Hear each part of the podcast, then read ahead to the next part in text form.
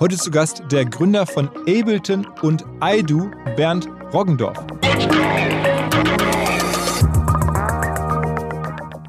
Das Maß, in dem das auf der Welt stattfindet, also dass wir, dass ich 50 Leute haben, die so viel Vermögen haben wie die, wie die ärmste Hälfte der Welt, das ist, das, das macht keinen Sinn. Ich will nicht sterben, ohne es nicht versucht zu haben, da irgendwas dran zu ändern.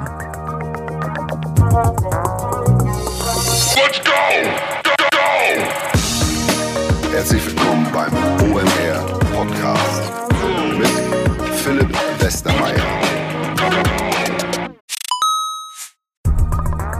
Weil die Kolleginnen und Kollegen von Instafo, also der Jobplattform für den Tech- und Sales-Bereich, von der ich hier schon häufiger berichtet habe, mittlerweile bei uns doch groß engagiert sind hier im Podcast. Ihr hört immer wieder hoffentlich von Instafo. Deswegen habe ich die Kollegen vor kurzem mal selber persönlich kennengelernt und war wirklich sehr angetan. Sie haben mir dazu erzählt, es gibt eine neue Finanzierungsrunde in die Firma. 10 Millionen werden da investiert. Das ganze Thema wird also immer relevanter. Daher nochmal hier mit Nachdruck der Hinweis. Wer Menschen sucht im Bereich Tech und Sales, denkt an Instafo. Die haben da scheinbar wirklich eine neue magische Soße gefunden, wo sie über ihre Plattform ein automatisiertes Matchmaking zwischen Arbeitnehmer und Arbeitgeber ermöglichen. Und das ist im direkten Marktvergleich dreimal effektiver, was die Quote von Bewerbung zu Einstellung angeht. Hilft natürlich auch, dass sie bereits über 100.000 passende Talentprofile auf der Plattform haben und dass man sehr, sehr schnell ins Gespräch kommt. Innerhalb von 48 Stunden bewerben sich die ersten Talente bei den Arbeitgebern oder man kann sogar als Arbeitgeber einer vorselektierten Gruppe an Talenten aktiv eine Nachricht schicken oder sie zum Chatten einladen, um sich noch schneller kennenzulernen und zu prüfen, könnte das passen. Also nicht nur ich und die Geldgeber offensichtlich glauben an Instafo, sondern auch mittlerweile über 1800 Firmen, darunter O2, RTL, HelloFresh, MyPoster, viele, viele weitere. Instafo ist auf OMR Reviews bestbewertet 4,8 Sterne in der Kategorie Recruiting-Plattform. Firmen, die nun Instafo ausprobieren möchten, sehr gerne. Ihr spart außerdem 500 Euro auf die erste Besetzung, wenn ihr euch anmeldet über Instafo mit Doppel-F, instafo.com slash OMR. Zurück zum Podcast. Jeder, der in irgendeiner Form Musik produziert, kennt Ableton. Und jeder, der es nicht tut, vielleicht nicht unbedingt. Deswegen ganz kurz vorab, wir haben es im Podcast diskutiert. Der Bernd wusste gar nicht so ganz genau, wie viel Umsatz und Ergebnis seine Firma macht. Ich habe es nochmal nachgeschaut. Also wir reden hier von einem achtstelligen Ergebnis und einem Umsatz im Bereich von so 60, 70 Millionen. Ähm, das Ganze ist ihm eigentlich relativ egal. Er hat, wie gesagt, damit so gut Geld verdient, dass er sich jetzt einem neuen Projekt zuwendet, das heißt iDo. Und wir haben beide Geschichten verknüpft hier im Podcast. Also erstmal, wie baut man eine Musikproduktionssoftware auf, die weltweit unter Musikern eine Love-Brand ist und die sich selbst so gut trägt, die auch mit seinem Partner und einem weiteren Kollegen gemeinsam gehört, um dann die Zeit zu haben, wirklich signifikant at scale die Welt zu verbessern. Wie kam es dazu? Ein sehr verrücktes Leben. Es inkludiert einen Aufenthalt im Slum in Afrika, eine schwere Erkrankung und jetzt vielleicht die Chance, ein Unicorn zu bauen, in das schon die Bill und Melinda Gates Stiftung, UNICEF und andere investiert haben, das halt die Bildung weltweit revolutionieren will. Ein ehemaliger Rocket Manager spielt auch noch eine Rolle. Es ist wahnsinnig viel drin in dem Podcast, Inspiration und einfach ein Zeichen, was man bewegen kann, wie die Zeiten heute sind. Direkt rein ins Gespräch mit Bernd Roggendorf. Herzlich willkommen zum OMR Podcast. Heute eine Folge, die mir vermittelt wurde von einem ganz alten Freund, der mittlerweile bei uns den Bereich OMR Reviews leitet und mir irgendwann erzählte, ich kenne jemanden, der hat Ableton mitgegründet. Und da dachte ich mir, krass, Ableton, das sagte mir ähm, lange nichts, bis ich verstanden habe, das ist das Apple für Musiker. Das ist eine der absoluten Love-Brands für Musiker. Also alle, die hier zuhören und Ableton nicht können, kennen, ihr könnt Musik nicht lieben, denn wenn man Musik mag, dann kennt man Ableton. So wurde es mir erklärt. Ähm, und was es genau ist, wie groß es geworden ist, was er heute macht, Stichwort, ähm, wie er sich selbst neu erfunden hat nach Ableton, für sich ähm, eine wahnsinnige Geschichte. Zu Gast ist Bernd Roggendorf. Moin Bernd. Moin. Ähm, Jetzt habe ich ja ganz schön weit ausgeholt mit irgendwie dem ähm, Apple für Musik, aber das ist ein fairer Vergleich. Kann man das so stehen lassen? Naja, innerhalb der Musikindustrie, glaube ich, versuchen wir schon so ein bisschen was in die Richtung zu machen. Ne? Also ist ein Produkt, was einfach vom, sich total auf den User fokussiert und ein extrem gutes Produktdesign liefert. Und am Ende ist es eine Software, äh, mit der man Musik machen kann, also für DJs, für Producer jeglicher Art. Mhm. Damit haben wir angefangen. Und inzwischen gibt es auch ganz viel Hardware dabei und so weiter. Also es ist ein breiteres und, und eine Plugin-Schnittstelle, also wo wir einfach, das ist ein ganzes Ökosystem da drum. Okay, das ist eine Firma, wir reden von ungefähr 500 Mitarbeitern, Mhm. die in Berlin sitzt, aber weltweit Mhm. sozusagen im Einsatz ist. Genau. Und du hast das gegründet mit einem Partner zusammen 1999. Mhm, ganz genau, mit Gerhard Bees. Genau. Ähm, und wie kam das? Also ist jetzt schon eine Weile her. Ähm, wo kamst du her? Wie kam es zur Gründung? Ich habe vorher in Hamburg gelebt und, und da Informatik studiert und habe halt ganz viel programmiert und, und wusste so von der technischen Seite her die ganzen Sachen. Habe aber Freunden immer über die Schultern geguckt, die die Musik gemacht haben und dachte mir so, das geht besser. Und dann habe ich so meine Ideen entwickelt und bin dann habe dann geguckt quasi was das war damals noch eine Zeit wo noch was jetzt in Richtung Musikstudio was heute quasi alles findet das im Rechner statt das war damals noch überhaupt nicht so weil einfach die Rechenleistung noch gar nicht da war und es gab aber so ein paar Firmen weltweit die die äh, sich dafür die die da sehr weit vorne waren die eine war in Amerika, da kam ich gerade her. Die andere war in Schweden, da war es mir zu kalt. Und die dritte war in Berlin. Und dann bin ich schon fast, es war auch das beste Produkt, aber es war schon, also es war, hatte auch viel mit dem Ort zu tun. Da habe ich mit den Jungs geredet. Und das waren damals zwei Leute, das ist halt Nette Instruments gewesen. Und dann, äh, das ist jetzt auch ein mit, mit einer von den ganz großen Playern in dem Markt. Wem gehört und, Native Instruments heute? Also das ist jetzt, in, inzwischen ist es jetzt gerade verkauft worden. Ich frage mich nicht, wem das, wie der, wem das gehört. Also es ist jetzt, aber den, den, ähm, also so einer großen äh, Investmentfirma und okay. den und ähm, aber den, also der der Geschäftsführer, der da lange war, das ist ein alter Freund, der ist aber inzwischen auch raus. Also wir sind beide raus im Prinzip aus dem operativen Geschäft. Aber du hast das damals also mit ange angeschoben, Native Instruments, warst dann früh dabei und hast dann immer entschieden, okay, aber eigentlich möchte ich es doch ganz alleine machen. Ja, und ich wollte ein bisschen anders, einen anderen Fokus haben. Also so denn, und irgendwie habe ich nicht so ganz geglaubt daran, wie es, wie es so aufgesetzt war. Gott sei Dank ist es erfolgreich dann auch geworden. Aber ich habe dann Gerhard kennengelernt und wir haben einfach irgendwie gemerkt, da ist die da ist eine gleiche Denke. Da wir wollten das Gleiche und das hat sich so natürlich angefühlt. Ich habe auch immer, wenn er geredet hat, habe ich gedacht, der ich rede. Also der, der, der, der, der sagt, was ich denke. Dein Partner heißt es. Genau. Mhm. Und war das damals als Business gemeint oder war das am Anfang ein Hobby oder wie? Nee, nee, nee, das war ganz klar als Business. Also ich wollte damit, was so ganz blöde, auch reich werden. Also, in, also einfach meinen Lebensunterhalt damit, also damit entspannt leben können. Aber der Antrieb war nicht Geld, sondern ganz klar geile Produkte machen. Und, und das Geschäftsmodell ist, ihr stellt eine Software zur Verfügung, die man sozusagen äh, kaufen kann. Damals wahrscheinlich irgendwie, jetzt heute ist es nämlich an in der Cloud, damals war das wahrscheinlich irgendwie, man musste sich dann irgendwie eine, eine CD kaufen oder so mhm. und dann konnte man da dann Sounds produzieren. Genau.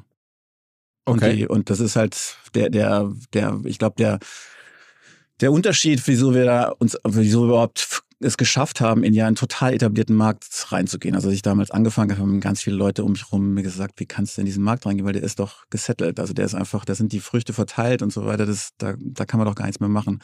Das war aber eben gerade an diesem Umbruch, wo halt so die Rechner so schnell wurden, dass immer mehr Rechenleistung in die, in die, in die Rechner rein. Also immer mehr, immer mehr Rechnungen in die, in die, in den Rechner reingehen konnten. Das heißt, die ganzen Effektgeräte wurden immer digital, also wurden immer virtueller und dann die ganzen Klangerzeuger wurden irgendwann, das ging halt immer weiter los. Ne? Und das heißt, es war klar, das wird alles nachher ins Studio, in, in, in die Software reingehen. Das gesamte Studio wird nachher Software sein.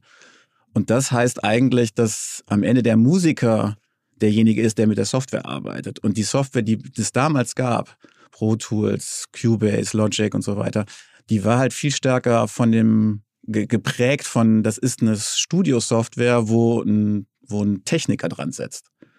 Und wir sind halt von Anfang an haben gesagt, der, der, der User ist der Musiker und der sitzt, der, der will kreativ arbeiten und der muss im Flow sein. Der will seine Kreativität, wenn der seine Kreativität irgendwie rausgerissen wird, nur durch ganz kurzes Mal, dann ist die, ist die Idee weg und dann ist alles, ist, ist die ganze Kreativität kaputt. Und deswegen, das ist so wichtig, den die ganze Zeit im Flow zu halten und an einer, und da, das war immer unsere Maxime. Wir müssen einfach den, den User so dermaßen unterstützen beim, beim, beim Musikmachen. Und man muss sich halt immer vergegenwärtigen, ein normales Instrument ist halt, wenn man jetzt eine Geige nimmt oder ein Klavier mhm. oder was immer, Entschuldigung, das ist über Jahrhunderte optimiert worden und, und perfektioniert worden und den und um halt im Prinzip mit dem Musiker zu verschmelzen. Das ist ja ein, das ist ja ein total inniges Verhältnis von dem Instrument zu einem Musiker. Und wenn man jetzt, wenn jetzt ein Musiker mit einem Computer Musik macht, dann will er eigentlich genau dasselbe. Und er kriegt eine Maus in die Hand gegeben und eine Tastatur. Das ist eigentlich schon, eigentlich schon eine totale Verkrüppelung. Ne? Und das heißt, du willst, und dann, das ist also quasi schon unter diesen schrecklichen Bedingungen müssen wir das Beste rausholen, was nur irgendwie geht, um überhaupt nur in die Richtung zu kommen von dem, was eigentlich ein Musiker mit einem, mit einem klassischen Instrument erlebt. Und hattet ihr damals Investoren, um das hochzuziehen? Oder habt ihr Ja. das jetzt, also ihr habt richtig so dann damals Genau, Venture Capital Venture oder? Capital reingeholt und ähm, und haben aber es Gott sei Dank geschafft, nach ein paar Jahren die wieder rauszukaufen, also eher so ein Management-Buyout zu machen, also über, über befreundete Investoren, die wir dann mit reingenommen haben und irgendwann konnten wir, haben wir es tatsächlich geschafft, sie auch wieder loszuwerden und haben, und deswegen ist die Firma halt heute auch unabhängig. Aha. Und was kostete oder was kostet heute so ein, so ein Seed oder so ein Produkt? Also wenn man sich heute bei euch jetzt irgendwie da so eine Als Software, User? Ja genau, ja. Denn ähm, das ist so einige hunderte bis einige Tausende kannst du ausgeben. Einmalig oder im- als äh, im Abo Im mittlerweile? Prinzip eigentlich einmalig, aber du kannst natürlich auch, also der, da kommen dann immer wieder Software-Updates dabei und immer weitere Erweiterungen und so weiter. Wie gesagt, das ist ein großes Ökosystem mit Hardware dabei und so weiter. Das, also Aber das ist der- euer, Hau- euer Haupterlösstrom sind dann am Ende Nutzer, die dafür bezahlen. Also ich meine, es gibt ja keine ja, Werbung ja, und so, ne? ja, ja, natürlich. Klar, Das sind alles, also das sind auch, also alles Musiker und da gibt es eine ganze Menge von. Da gibt es ja ein paar Millionen von auf der Welt. Genau, wie viele Nutzer gibt es denn mittlerweile von Ableton weltweit? Oh, also es ist immer so schwer, weil wenn du jetzt, hängt immer sehr davon ab, auf was du guckst. Wenn du jetzt die, ähm, die, die Profi-Version sozusagen, die teuersten Produkte davon gibst, dann sind es ein paar hunderttausend. Wenn du aber guckst quasi, was dann so Light-Versionen benutzt werden, die halt mit Hardware dann mitkommen, dann sind es viele Millionen. Also so, weiß nicht, wo das sind, 10 Millionen, 15 Millionen, sowas. Menschen, die eure Software nutzen. Ja. Also oder mal genutzt haben oder so. Also das sind schon viele. Ne? Also ihr guckt jetzt nicht so auf, auf Monthly Actives oder sowas wie bei so einer App, sondern ihr guckt da einfach irgendwie. Ja, das sind halt auch, das ist halt, also so- so was mit Hardware dabei kommt, das ist halt auch einfach, da, da werden halt einfach dann so, die werden, wie viel die dann unsere Software benutzen, das ist dann auch nicht mehr viel. Ne, die gucken vielleicht mal die Software da rein, aber die kaufen eigentlich eine Hardware. was, was für Hardware gibt's da? Audio-Interfaces oder, oder Kopfhörer oder ne, also das ist so der, der im, im, Konsumerbereich und dann natürlich für die Profis gibt es dann auch, was ich, alles an, an, an Hardware-Boxen, mit denen man Musik machen kann, also Instrument, also Eingabegeräte, um, um Musik zu machen und oder direkte fertige Produkte, die komplett alles enthalten, wo wir dann die, die das zusammenarbeiten mit den Produkten. Wie groß ist denn die Firma heute nach Umsatz? Oh, frag mich nicht, ehrlich gesagt. Ich irgendwas in den, also noch keine 100 Millionen, irgendwas darunter. Also jetzt aber auch, auch keine 30, sondern wahrscheinlich. Ja, irgendwo, irgendwas dazwischen. Ich weiß es aber, also ich weiß es ehrlich nicht genau. Oh, du bist Aufsichtsrat. Ich bin Aussichtsrat, aber äh, ja, wenn das jetzt meine Aufgabe ist, dann habe ich die verfehlt. okay, okay, aber es ist, jetzt, es ist, ist durchaus transparent. Also ihr würdet es sagen. Also es ist wirklich jetzt keine Koketterie. Manchmal sagen ja Leute, ich weiß es nicht, aber wir wollen es einfach in Wahrheit nicht sagen. Bei dir kann ich es gar nicht zuordnen. Weißt du Nee, es wirklich nee. nicht? Oder? Ich weiß es wirklich nicht. Warte, dann mach ich jetzt mal hier kurz live googeln, ob man irgendwas würde, würde mal gestehen haben. ich würde vermuten, du findest es nicht. Ich weiß nicht, weil wir einfach so wenig über solche Sachen reden. Aber den, Ja, das Internet äh, weiß viele. Warte mal. Also hier. Der, äh, ah, gut, ist das 2015. Da war, damals waren es 33 Millionen, 2015. Ähm, da waren es auch nur 200 Leute. Also wenn ich mir überlege, das wird, wird wahrscheinlich jetzt dann eher so im Bereich 60, 70 Millionen. ja, also das würde ich vermuten, aber wie gesagt, wenn jetzt, wenn jetzt dann der, der CFO anruft und sagt, hey, das waren doch nur 50 Millionen oder das waren, also wir sind doch schon bei 80 Millionen, dann würde es mich auch nicht wundern. Ja. Okay, ähm, und wie seid ihr so groß geworden? Also wie groß ist ja jetzt ja mal dahingestellt, aber ähm, es ist ja schon einfach eine Firma, die jetzt heute sehr viel Geld wert wäre, kann man sich ja leicht überlegen. Ihr seid irgendwie profitabel, dann nehme ich an. Ihr habt jetzt keine seit- Investoren mehr. Ja. Ähm, ihr macht jetzt, sagen wir mal, irgendwie 50, 60 Millionen Umsatz. Du weißt doch nicht mehr so ganz genau, ähm, in so einer Mischung aus Abo-Modell oder, oder äh, Hardwareverkauf, Softwareverkauf. Also jedenfalls ganz attraktiv. Wir reden von einem Unternehmen, das wahrscheinlich mal mindestens eine halbe Milliarde oder, oder noch mehr wert wäre. Wahrscheinlich. Ja. Also, wie ist man Also, hingekommen? Auf den, den naja, das ist also Stück für Stück, ein Schritt nach dem anderen. Und wir haben halt immer, wir haben halt immer angefangen mit mit äh, mit dem Produkt. Wir wollten einfach immer tolle Produkte machen für den User. Und da wird es, es ist halt, da kommt auch im Zweifelsfall auch sehr viel Glück dazu, weil wir einfach an einem Zeitpunkt das gemacht haben, wo es halt so eine Zeitenwende in der Musikproduktion gab, ne, wo einfach das alles in den Rechner gewandert ist. Und da gab es die Möglichkeit, im Prinzip neue Produkte zu lancieren, die, die ein bisschen anders funktionieren und sich dann durchsetzen am Markt. Und da haben wir einfach Glück. Aber habt ihr mal Geld ausgegeben für Marketing und Anzeigen geschaltet oder sowas? Ein bisschen, aber ganz, ganz wenig. Also ich weiß noch, Gerhard hat ganz am Anfang immer gesagt, so den, den Marketing oder Werbung ist, ist Gift, so das ist, schadet uns. Ne? Also das, weil es halt, ich glaube auch immer so ein bisschen, weil alle Leute, also gerade so die Musiker natürlich auch, das sind halt auch alles so sehr individuelle Leute, die die Unabhängigkeit lieben und so weiter und wo halt auch viel ganz schnell so ein Gedanke ist, Werbung ist immer, da will mich jemand manipulieren. Und wir haben immer gesagt, wir wollen es nicht. Wir wollen die Leute nicht manipulieren, sondern die, wir wollen geile Produkte machen, die werden sich am Markt durchsetzen und, und das geht auch ohne. Also so, und das haben wir lange gemacht. Wir machen jetzt auch, ist jetzt nicht so, dass jetzt das, dass, dass Ableton keine Werbung mehr macht, keine Werbung macht, aber es ist überschaubar. Ich gucke mal auch hier wieder direkt live nach, ob jetzt irgendwie, wenn man googelt nach ähm, Musik, ähm, was soll ich da sagen? Was hast du da für Quellen? Produktion. Ne, ich, die Fragen, die mir jetzt gerade spontan einfallen, die habe ich nicht, nicht vorbereitet. Musikproduktion, Software. Da gibt es irgendwie Magix, äh, ILS, also äh, Netz, ne, also Praxis, es gibt keine, auf das kennen wir, also auf das äh, Keyword gibt es zumindest keine Anzeigen von euch. Ähm, aber ihr schaltet schon Werbung, also in einem gewissen kleineren Rahmen. Ansonsten ist das ja, Rest ja. dann Word of Mouth. Ja. Also ja, habt ihr das mal gemessen, so wie jetzt Word of Mouth irgendwie sich verteilt oder habt ihr das einfach wirklich komplett laufen lassen und einfach nur am Produkt umgewerkelt? Das ist natürlich jetzt auch, das ist jetzt, ist jetzt fies dem Marketing. Wir haben natürlich Marketingleute gegenüber, ne? Und das, den, den, und die machen auch, einen, die machen ja einen wichtigen Job da. Und das ist auch erfolgreich, was die da machen. Also deswegen, es ist nur nicht meine Domäne. Ne? Den, deswegen kann ich da auch jetzt gar nicht so viel drüber sagen. Aber den, es war auf jeden Fall immer, wir haben immer gesagt, das darf nicht dominieren, sondern wir müssen einfach, das, das, das Herz wird immer Produkt sein. Und es wird immer der User sein, den wir, den wir glücklich machen wollen. Und, und gab es irgendwelche Wachstumssprünge, wo du gemerkt hast, okay, jetzt geht's los, weil ich meine, ich stelle mir vor, ihr sitzt dann da, habt das äh, entwickelt oder teilentwickelt und meine erste Version, die, und dann will man ja irgendwie Kunden oder irgendwie Leute, die es nutzen. Also wahrscheinlich Freunde und Umfeld, Musiker, sagst du, kennst du eh, dann hast du in der Szene gelebt, hast du es da verteilt, nehme ich an. Aber irgendwie muss es ja mal einen Sprung gegeben haben, weil ähm, jetzt, sagen wir mal, ein paar Millionen kommen ja nicht von heute auf morgen. Nee, aber es gab eben keinen Sprung, sondern es, wenn du dir die Kurve anguckst, die ist ziemlich kontinuierlich gewesen. Und denn wir haben zwei Jahre lang das Produkt nur entwickelt, also im stillen Kämmerlein gesessen, ohne irgendwie großartig mit dem Markt Kontakt zu haben. Zweieinhalb Jahre lang. Zwei Jahre ungefähr. Mhm. Und ähm, das war damals noch notwendig. Da war die Softwareentwicklung noch ein bisschen anders. Und wir haben auch, wir haben ja selber überhaupt keine Ahnung angefangen. Also ich weiß noch, ich habe, ich kann mich erinnern, ich habe da ich habe äh, Softwarekurse gegeben unseren neuen Mitarbeitern, weil ich denen erstmal erklären musste, wie man Software entwickelt, weil das war einfach damals noch nicht so. Das klingt immer so wie, also es ist ja tatsächlich letztes Jahrhundert, aber den, den, den, ähm, das war schon noch eine ganz andere Zeit. Also heute macht man Softwareentwicklung ganz anders.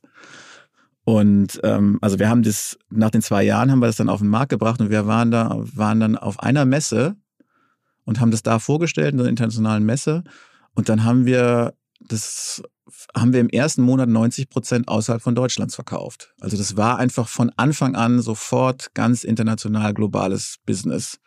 Und das sind dann, da kommen dann eben, das entwickelt sich dann so langsam und es waren dann einfach überall auf der Welt immer wieder Musiker, die es gut fanden, die es gekauft haben, die es weitererzählt haben. Und dann gekauft über, über Webshop oder, oder wo habt ihr es verkauft? Also wir haben, glaube ich, so ziemlich, ziemlich von Anfang an einen Webshop gehabt, ja. Und das war aber dann, wir haben am Anfang dann doch schon noch einiges über Distribution gemacht. Das wird jetzt immer stärker. Also irgendwelche Softwareläden oder sowas. Genau, ja. Mhm. das war damals auch noch, sie sind inzwischen, also das, ganz viel davon ist wirklich pleite inzwischen. Aber damals war das halt schon noch. Und ja, heute ist es dann, würde man sagen, Direct to Consumer. Also ihr mhm. verkauft mhm. direkt an die. Genau. Das ist der allergrößte Teil inzwischen. Und ist auch alles jetzt in, in der Cloud oder kauft man sich immer noch irgendwelche physischen Sachen? Nee, nee, das ist immer noch, also im Sinne von, es ist ein, das, du brauchst keine CD mehr, ne, die du kaufst. Aber erstens haben wir ja eine ganze Menge Hardware inzwischen auch dabei und die muss, die muss natürlich irgendwie auch an Mann bringen. Und, ähm, und von der Softwareseite her ist es immer noch auf dem Rechner. Also du brauchst halt einfach extrem viel Rechenleistung. Deswegen, du kannst jetzt nicht, also das, das in der Cloud zu rechnen, glaube ich. Also vielleicht geht's, würde auch das gehen, aber tun wir auf jeden Fall nicht.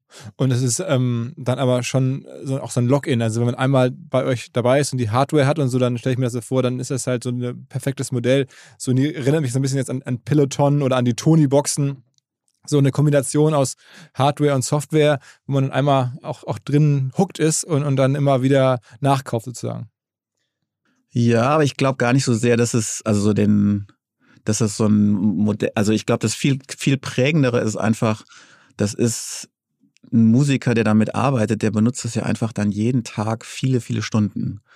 Und kannst dir einfach vorstellen, das ist einfach so eine Software, die wechselt man nicht. Also das ist auch, tatsächlich haben wir, vielleicht ist es auch ein Grund, warum wir, warum es da nicht so, eine, so einen Sprung in der Kurve gab, weil wir auch nicht jetzt viele Alt-User überzeugt haben zu wechseln. Das geht nämlich gar nicht. Das ist unfassbar schwer, das hinzukriegen. Und die meisten User, die wir haben, waren neue User. Es waren junge Leute, die angefangen haben, Musik zu machen. Es können auch ältere gewesen, aber jung im Sinne von, äh, wie viele Jahre sie schon Musik machen. Ne? Du bist mit dieser ganzen Elektro-DJ-Welt groß geworden. Also war das aber ein bisschen so glückliches Timing, ich, könnte ich mir jetzt vorstellen, dass irgendwie damals auch die ganzen DJs, die, diese Kunst des DJ-Daseins, die gab es ja in den 90er Jahren, so, ging es ja los eigentlich, ne? Also mit euch.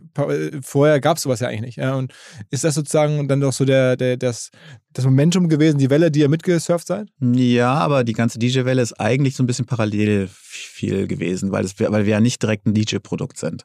Ne? Weil es ist ja nicht zum, also die Leute, die mit, mit, mit live auf die Bühne, also unser Produkt heißt Live, ne, Ableton Live, die mit live da auf die Bühne gegangen sind, das sind ja Leute, die Musik produziert haben. Die haben ihre eigene produ produzierte Musik dann live aufgetragen. Also der typische Laptop-Musiker. Mhm. Das war ja früher, das waren ja keine DJs. Ne? Den, also es ist schon, das ist eine, das ist die elektronische Musikphase, die da, die da ganz wichtig ist. Aber das DJing selber, glaub, würde ich immer sagen, das war eigentlich lange Zeit auch parallel. Aber gibt es denn da so, so, sagen wir mal, so berühmte Testimonials? Also hat irgendwie, weiß ich nicht, irgendwie äh, Diplo oder irgendwelche DJ-Stars, dann sind die ja auch Ableton-Nutzer oder sowas?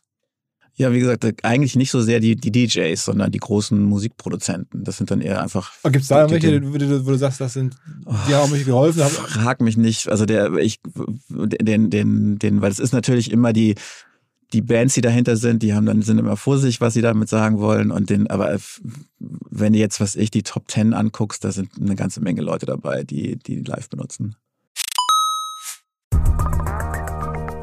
B2B-Verkaufsprozesse sind kompliziert. Nicht immer, aber ab und zu, das weiß ich selber und genau hier will Along mit seiner Lösung ansetzen. Also E-Mail-Schleifen vermeiden, E-Mail-Ping-Pong vermeiden, dafür sorgen, dass Verkäufer verstehen, was die Interessenten intern so abstimmen, vor allen Dingen dafür sorgen, dass die Materialien, die häufig solchen Mails angehängt sind, stets aktuell sind. Nur, wie kann das alles gehen? Was genau macht Along? Sie bauen sogenannte Along Spaces, also im Kern Digital Sales Rooms, in denen alle Materialien abgelegt sind, wo die ganzen Verkaufsschritte nachvollziehbar sind, wo bestimmte Menschen Zugang haben. Man muss nicht mehr in E-Mail zu, man muss einfach in den jeweiligen Along Space reingehen, den man mit seinem Kunden dann teilt. Entsprechend kann man auch sehen, wer wann im Along Space drin war, was sich angeguckt wurde, wo neue Details vielleicht hinzugefügt wurden. Die Kollaboration wird also viel, viel besser. Along funktioniert am Ende wie ein Co-Pilot, analysiert also auch das Engagement, das Engagement der Interessentinnen und Interessenten und stellt Empfehlungen für die nächsten Schritte zur Verfügung. All das kann man innerhalb von wenigen Minuten aufsetzen und direkt mit dem eigenen CRM verbinden. Along ist natürlich DSGVO-konform, wurde 2022 erst gegründet. Wir von OMR dürfen mit einem ganz, ganz kleinen Teil an Along beteiligt sein und Along ist zu guter Letzt der Nummer 1 Treffer auf OMR Reviews im Bereich Digital Sales Rooms. Wer mehr wissen möchte, alle Infos Along Space, ein Wort alongspace.com slash OMR. Zurück zum Podcast. Okay. Und, und ab wann war das dann eine profitable Firma? Also wie lange hat es gedauert, bis, also irgendwann habt ihr ja scheinbar so viel Geld auch damit verdienen können, dass ihr Investoren rauskaufen konntet und so? Ja.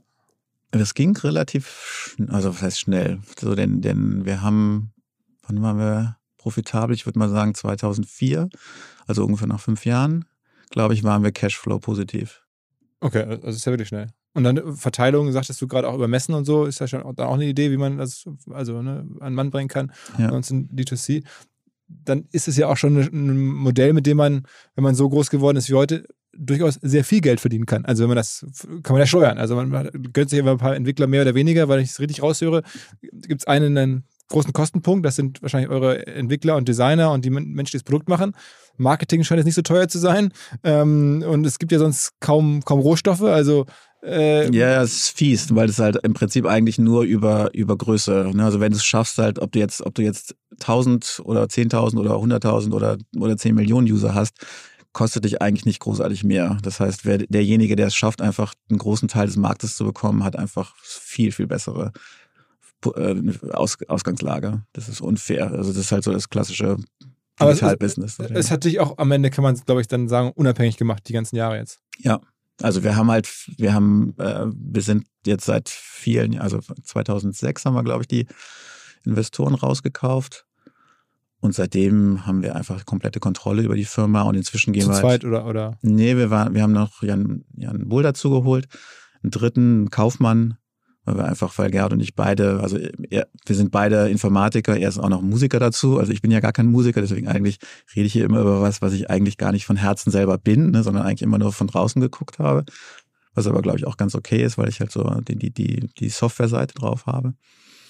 Und ähm, genau, und wir drei haben die Firma lange geführt und ich bin 2013 ja wieder rausgegangen. Op operativ, aber du hältst noch deine Anteile und bist noch irgendwie dann. Genau, wir wollen die Firma ja auch, auch, auch äh, uns, also nicht, wir, wir, führen sie gerade über in so einen, ähm, ah, jetzt habe ich schon wieder den Namen vergessen. Stiftungsmodell. Ja, also ein, ähm, eine Firma, die sich quasi sich selbst gehört. Den, den und ähm, Verantwortungseigentum. Das Mhm. war das Stichwort, genau. Mhm.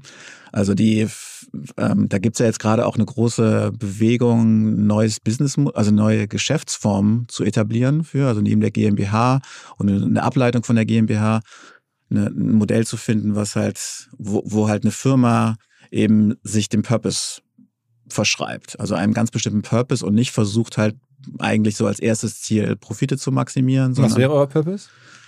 Kreativität in die Welt zu bringen. Also einfach ne, dabei der, Welt zu helfen, dass sie sich Kreativität kreativ auslebt. Das ist so denn, denn den, den, die, die Leute, die sich halt jetzt natürlich in dem Falle jetzt vor allen Dingen Musik äh, sich damit beschäftigen, einfach, dass wir so viel Kreativität in der Welt sehen, wie es, weil ich glaube, das ist ein ganz wichtiger Teil von. Ah, Das heißt, du würdest. Also deine Anteile jetzt irgendwie ein Drittel oder sowas höre ich jetzt raus. Also der drei Gesellschafter seid, dann wird dir wahrscheinlich ein Drittel oder so da jetzt gehören. Ähm, äh, das soll dann in diese Stiftung rein. Das würdest du dann sozusagen verschenken, wenn man so will, an die- an die Stiftung. Und die würde dann halt die entsprechenden äh, Dividenden oder Jahresüberschüsse einfach irgendwo investieren, wieder zurück in die Firma oder in irgendwelche anderen Kreativitätsprojekte. Ja, also das ist eigentlich, das ist noch gar nicht ausgemacht, wo was wir dann genau machen, aber wir haben schon, also was ich so, was ich spannend daran finde, ist einfach eine eben das klassische Modell ist halt, du machst ganz erfolgreiches Business und dann was das, dann nimmst du halt einen Teil von dem Geld und steckst es irgendwo rein. Und ich glaube aber, die Welt braucht eigentlich Businesses, die halt sich dem Purpose verschreiben. Also die in ihrer Engine, die sie haben, mit der sie Geld verdienen, einfach die ganze Zeit versuchen, die Welt zu verbessern. Und das, das ganz klar als erstes Ziel haben und nicht das als, als erstes Ziel haben, ich muss Geld verdienen. Das ist ein wichtiger, das ist ein Mittel zum Zweck. Der Zweck ist aber, irgendwas anderes zu bewirken. Und das muss sich eine Firma, das sollte sich eine Firma genau überlegen, was das ist. Ich glaube, es tun auch viele. Aber, ähm, und wir versuchen halt Kreativität in die Welt zu bringen. Okay. Und also ich schätze jetzt mal bei den Umsatzzahlen und so, da werden jedes Jahr schon mehrere Millionen, äh, weiß ich nicht, 10, 12 Millionen äh, freigesetzt, die man dann da investieren könnte. Wahrscheinlich noch mehr. Genau, und dann, aber der, äh, das ist natürlich, das verschwimmt natürlich, wenn du sagst, das macht, das ist eigentlich die Firma, die es selber versucht, ne? weil du dann die ganze Zeit versuchst, Modelle zu finden, die eigentlich im normalen Geschäftsbetrieb sich st- stattfinden und dafür dann wird dann dafür auch Geld ausgegeben und dann hast du gar nicht den Punkt, wo du jetzt erstmal eine, eine Bottomline hast, wo dann Profit da ist und den du dann dafür rein investierst, ne? sondern du hast einfach im Modell, du du machst im Prinzip dein Businessmodell, verschlechterst du dadurch, ne? weil du da, weil du eben sagst, du willst, dein, dein erstes Ziel ist halt nicht maximalen Profit, sondern maximalen Impact. Mhm. Mhm. Okay, was heißt am Ende sitzt ihr da jetzt zu dritt im Aufsichtsrat? Irgendwie ihr drei Das, Gesellschafter? also es gibt jetzt zwei, zwei Vorstände, das sind die beiden noch, ich bin ja raus. Und dann gibt es einen Aufsichtsrat, da sitzen, sind wir zu siebend im Moment. okay, das sind dann unabhängige, weiß ich nicht, Genau. Anwälte Mhm. und Steuerberater oder so? Ja. Mhm. Oder, oder, aus der Szene irgendwie Leute, die, okay. Mhm. Und warum bist du da rausgegangen?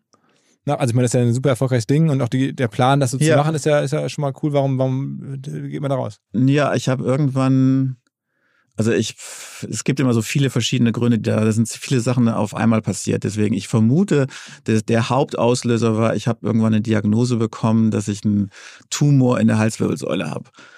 Und ich musste mich damit beschäftigen, so denn, und was ich da, ich weiß auch noch, da hat mir dann, einer von den Ärzten hat mir dann gesagt, mach doch mal ein Testament. Also, weil das muss dann operiert werden und so weiter. Und dann, es ist am Ende alles ja gut gegangen, aber das hat mich auf jeden Fall damit, ich habe mich mit dem Tod beschäftigen müssen und habe gesehen, okay, das Leben ist endlich.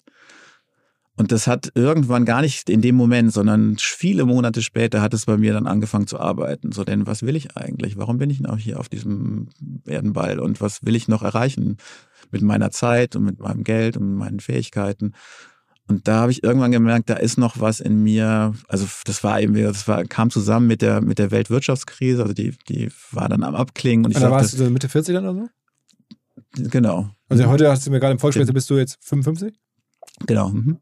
54 noch. Ah, ah, ah, Entschuldigung, ja. Nee, nee, nee, ich habe mich verrechnet gerade eben. okay. Und ähm, genau, ich bin 2013 bei Ableton raus, also vor neun Jahren, genau.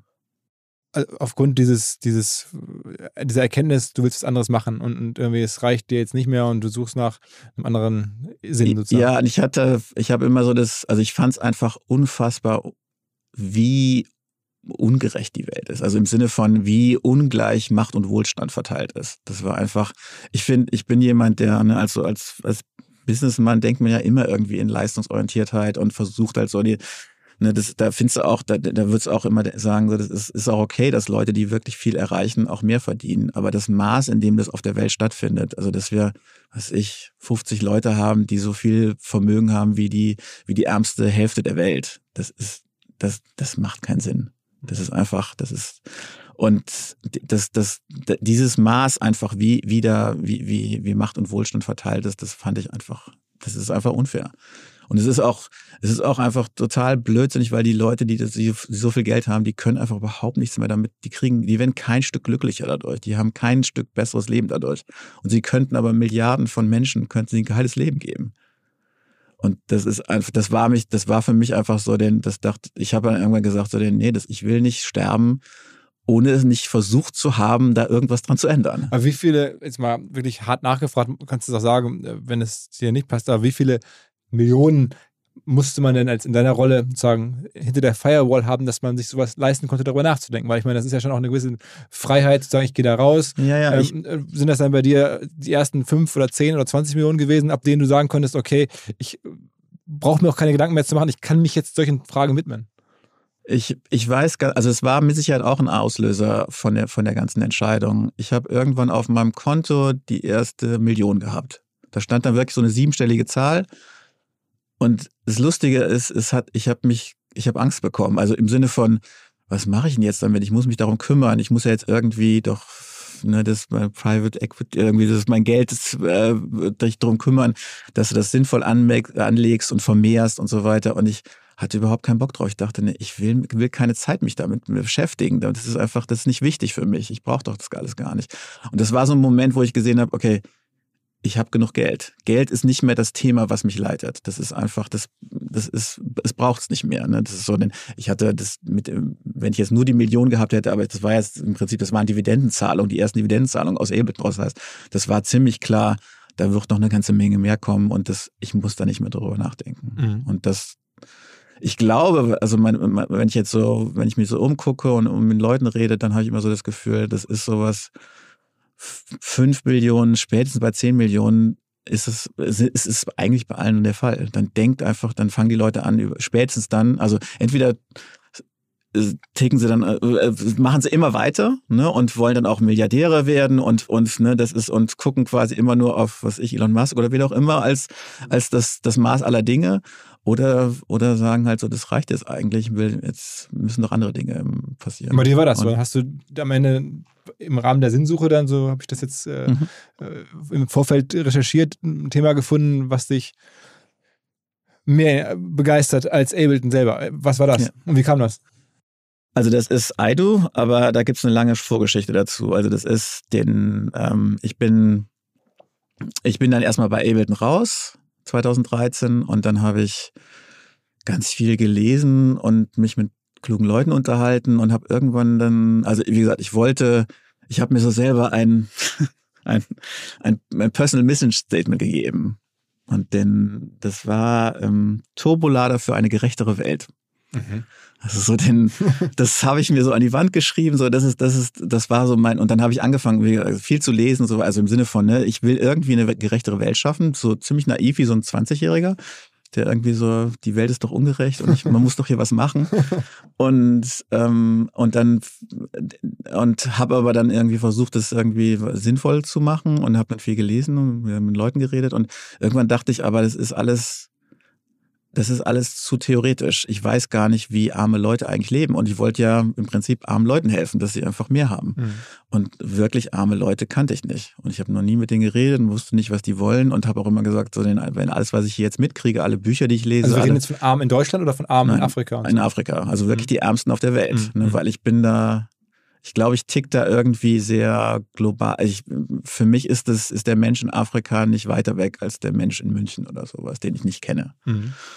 Und ähm, und die und habe dann und habe dann irgendwann gedacht, ich möchte jetzt, ich möchte es möchte möchte es verstehen, wie die wie die wie die ticken, möchte mit denen reden und möchte hören, was die überhaupt wollen. Vielleicht wollen die gar keine Hilfe, ne? vielleicht wollen die ganz andere Sachen als ich denke und so weiter. Und das ist so ein bisschen also aus dieser Softwareentwicklungswelt, ne, wo man irgendwie ja ganz schnell merkt, also wo man durch diese ganze agile Methodik einfach lernt, du musst am User dran sein, du musst verstehen, wie, was der will. So, und wenn du jetzt der Welt helfen willst und den armen Menschen helfen willst, dann musst du die kennen und musst du ganz genau wissen, was die wollen. Und das, und dann habe ich irgendwann gesagt, mich zu meiner Frau gegangen und habe gesagt, so denn, hey, wollen wir nicht das letzte, also meine Kinder waren damals drei und fünf wollen wir nicht das letzte Jahr vor der Schule nutzen, um um die Welt zu reisen und möglichst nah an die Armen ranzukommen.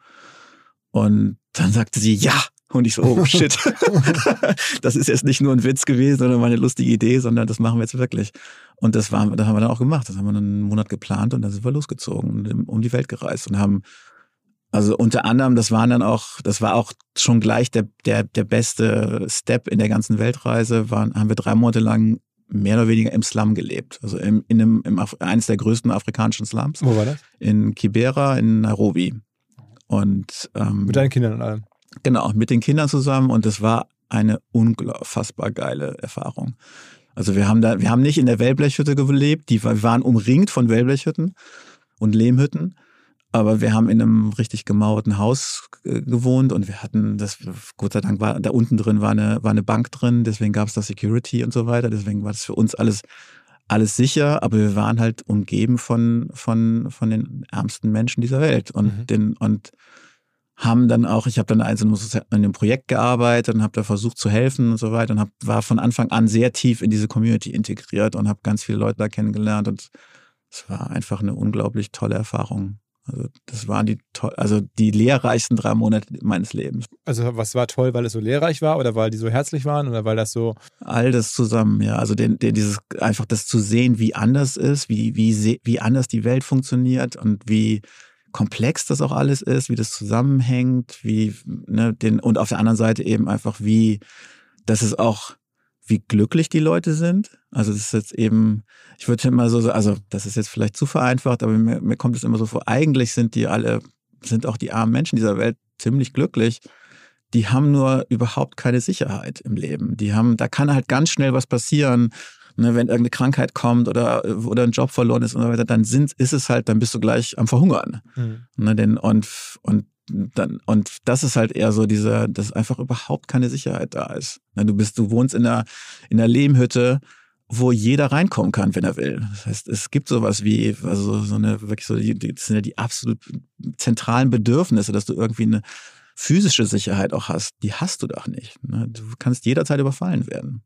Und das, also diese ganzen Sachen, das ist einfach so, diese keine Sicherheit zu haben, das ist eigentlich das, das Tragischste überhaupt. Aber hattest denn ne? du da auch, sagen wir mal, viele Themen. Ich meine, du bist aus einer anderen Welt, mhm. Äh, bist irgendwie Entwickler oder ne, Unternehmer aus, aus Deutschland, aus Europa. Ich stelle mir vor, auch so jetzt, wenn man da jetzt länger ist, gehen dann vielleicht die Themen aus, mit denen man, über die man dann sprechen würde oder sowas, oder war das für dich kein Problem? Also konntest du dich da voll integrieren? Ja, also sagen wir so, ich glaube, wir waren immer natürlich auch irgendwie Außenstehende und, und Beobachter und das, also den, den, das ist natürlich auch, wir wussten ja immer, wir hätten jederzeit auch ins nächste beste Hotel gehen können. Mhm. Ne? Und das ist natürlich, also zu glauben, dass man irgendwie dann wirklich ganz integriert ist und dass man wirklich, also auf, wir haben immer, wir haben immer nur versucht, alle mit auf Augenhöhe zu behandeln und ich glaube, wir sind auch auf, auf Augenhöhe behandelt worden. Und dann nach diesen drei Monaten, wie ging es dann weiter?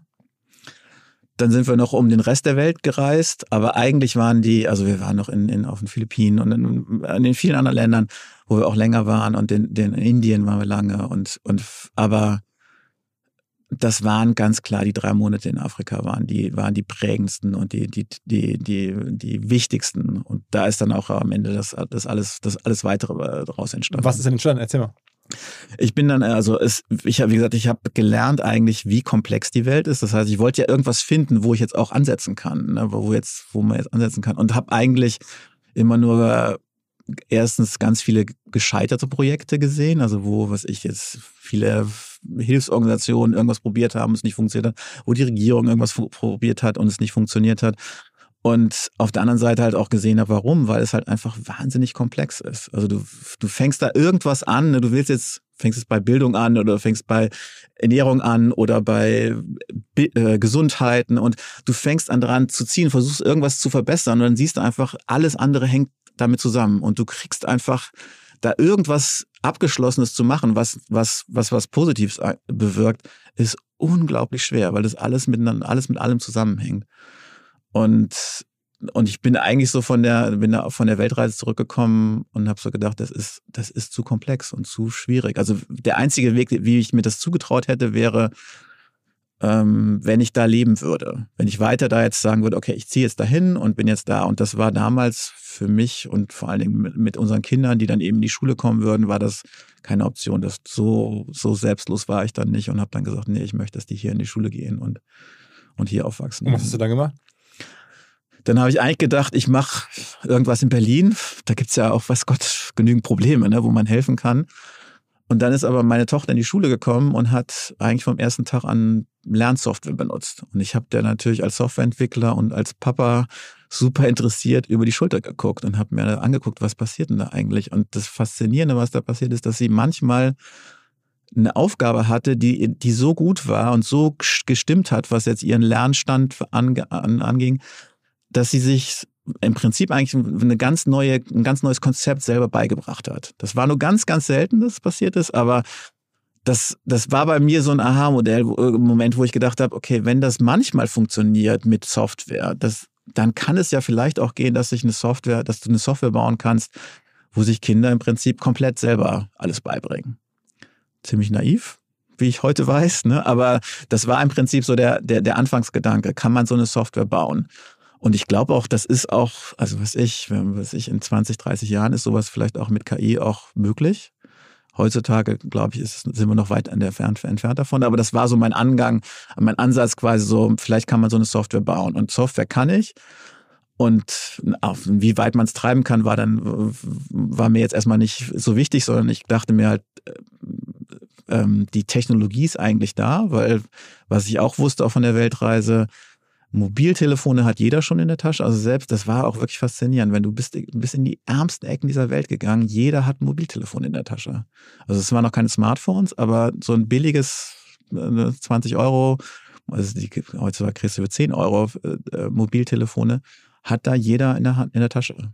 Und es ist auch so, was ich, ich glaube, wir sind inzwischen bei 97 Prozent der Weltbevölkerung lebt in der Reichweite eines Mobilfunkmastes. Also du kannst einfach mit Mobilfunk, du brauchst gar keine Satelliten oder sonst irgendwas, ne, für, um die aller, allermeisten Menschen zu erreichen. Du kannst einfach mit, mit, mit ganz normalen Mobiltelefonen, mit Smartphones, kannst du einfach, kommst du an alle Menschen ran. Mhm.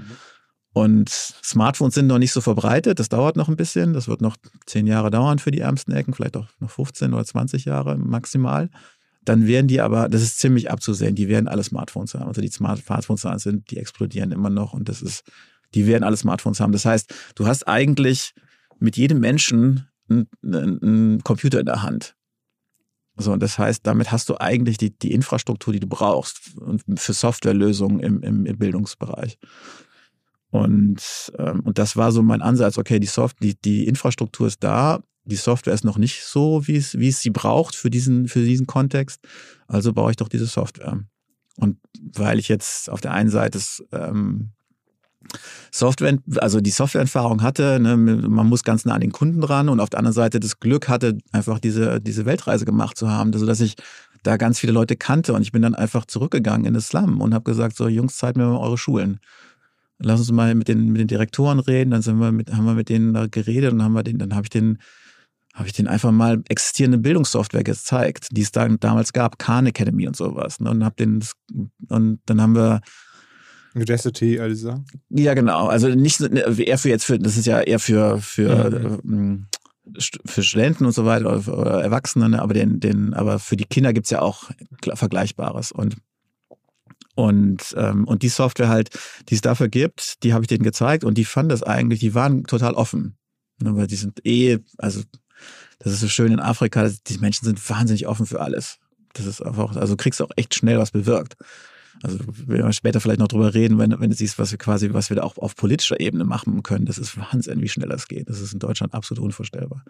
Naja, und dann haben wir, haben wir mit denen, aber, aber habe ich gedacht, okay, das ist, die sind jetzt erstmal offen. Und dann habe ich erstmal zehn, habe ich zehn, zehn iPads gekauft und habe da die Software draufgeladen und haben wir so einen ganz kleinen Test gemacht, wo wir Wo war das in Afrika? Wo, wo, das wieder in dem Slum, Mhm. wieder in, in Nigeria, in, in, in Nairobi, in Kibera in dem Slum. Und da, und dann haben wir da in der Schule, haben wir das ausprobiert und, und haben das, ich war dann gar nicht da. Ich habe das drei Monate lang laufen lassen, die haben das benutzt, wir haben das vorher aufgesetzt, haben am Anfang, hab, dann habe ich mir die Daten angeguckt, habe die quasi die, die Eingangstests, die alle Kinder hatten. Dann haben wir so zwei Gruppen gebildet. Ne? Die einen haben das, haben den Tablet-Unterricht bekommen, die anderen haben den Normalunterricht bekommen. Dann haben wir am Ende die, die Examens wieder angeguckt und da sah man einen ziemlich großen Impact. Und dann dachte ich so, also ich bin mir gar nicht sicher, ob das wirklich jetzt alles, also das würde von jedem Wissenschaftler wahrscheinlich zerrissen werden, was wir da gemacht haben.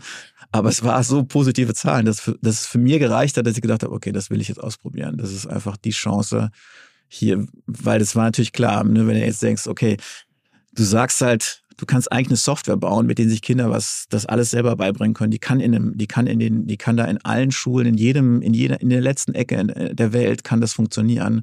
Und du kannst damit das Bildungssystem der Welt einfach auf eine ganz andere Stufe hebeln. Welche welche Den- Fachbereiche war das? War es Mathe? War das, weiß ich nicht, Lesen angef- Schreiben? also, oder? Genau, das ist, also du fängst dann halt typischerweise an, dann fängst du dann mit den Basics an.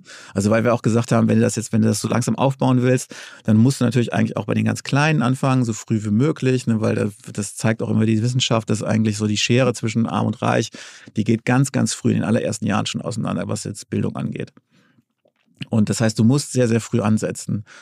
Und, äh, und da bist du halt bei den, bei den Foundational Numeracy and Literacy heißt das, also den, ne, den, den Basis Lesen, Schreiben und Rechnen. Und wie, wie viele, also ich mache jetzt mal so ein bisschen fast forward, wie viele Menschen nutzen die App oder die Software heute? Wir sind noch, also gegenüber den Ambitionen, die wir haben, sind wir immer noch total klein. Aber- also wir sind jetzt bei 30.000 Kindern, Ende des Jahres sind es 100.000 Kinder. Mhm.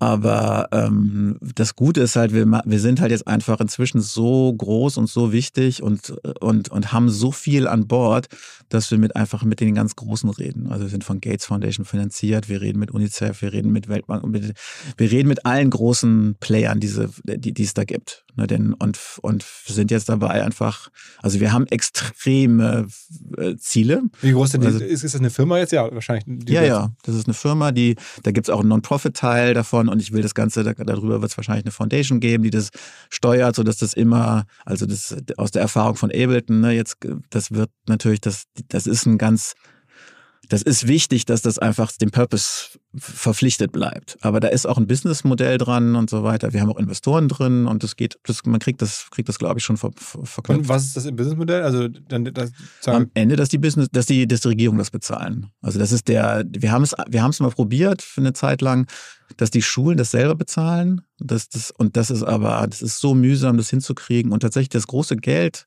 was Bildung angeht, ist einfach bei den Regierungen. Also selbst die armen Regierungen dieser Welt, also wenn du dir, was ich, den, die, die, die Low-Income und Middle-Income-Countries dieser Welt geben 1,2 Billionen, richtig, ja, Billionen, ähm, also 1200 Milliarden Dollar jedes Jahr aus für Bildung. um Ne, Lehrer selbst- zu bezahlen oder genau. Schulbücher oder so. Genau. Ne, denn, und das ist einfach ein riesiger Markt. Und der ist, und wenn du in diesen Markt rein willst, dann musst du mit Regierungen ins Bett. Ne, Also den, den, und wir sagen halt, wir wollen nicht nur mit denen ins Bett, sondern wir wollen eigentlich, wir wollen die empowern, wir wollen denen die Tools geben, dass die am Ende ihr Bildungssystem wirklich auf die Reihe kriegen. Also wir haben am Anfang haben wir sehr stark erstmal versucht, überhaupt ein Produkt zu machen, was, was mit den Lehrern funktioniert. Ne, damit es mit den Lehrern funktioniert, mit den Kindern funktioniert, das im Klassenraum funktioniert, auch in diesen ganz total armen Setups. Inzwischen dreht sich halt viel, viel stärker alles darum, wie kriegt man das groß ausgerollt? Wie kriegt man das hin, dass man jeden, jeden, was ich, jede Woche 100.000 Kinder hinzufügt? Oder, ne, also Aber man braucht einfach, ein Smartphone oder ein iPad oder irgendwas. Genau, also die, du, du hast einfach im Moment, hast du einfach noch keine Hardware. Also hast du oft ja in Deutschland noch nicht mal so, eine, also dass das jetzt zur Verfügung ist, aber da auf jeden Fall in den Schulen sowieso nicht und auch nicht, auch nicht, zu, auch nicht privat. Und ähm, wir haben halt jetzt, wir haben dann lange überlegt quasi, wie kriegt man denn das, wie kriegt man da ein Modell hin, was extrem günstig ist, weil es war klar, wir müssen, es muss unfassbar günstig sein, sonst, sonst hast, sonst zahlt einfach da keiner dafür. Und trotzdem aber einen, einen Hebel haben kann. Und ich habe dann irgendwann, weil, weil wir gesagt haben, wie, wie machen wir das? Also ich habe immer so im Kopf gehabt, am Ende werden ja sowieso, werden wir wahrscheinlich auf den Smartphones aufsetzen können, die einfach die Welt hat. Ne, das heißt, man braucht langfristig einfach gar keine Devices, aber man muss im Moment muss man muss man irgendwas geben. Also haben wir gesagt, dann nehmen wir auch Smartphones, damit wir gleich auf den richtigen Modell, das alles mit den richtigen Devices machen und zwar auch ganz die billigsten überhaupt, die man finden kann. So, dann haben wir gesagt, wie viel brauchen wir denn jetzt? Und dann haben wir gesagt, was ist denn mit einem? Also wenn du jetzt ein Smartphone dem Lehrer gibst und den Klassenraum versuchst damit zu bespielen. Und dann denkst du dir so, wie soll das gehen? Ne? Was willst du denn damit erreichen mit einem Smartphone? Und das ist aber ganz abgefahren, wie viel man damit schaffen kann. Also wir haben es so gemacht, dass damit quasi die gesamte Klasse das benutzen kann.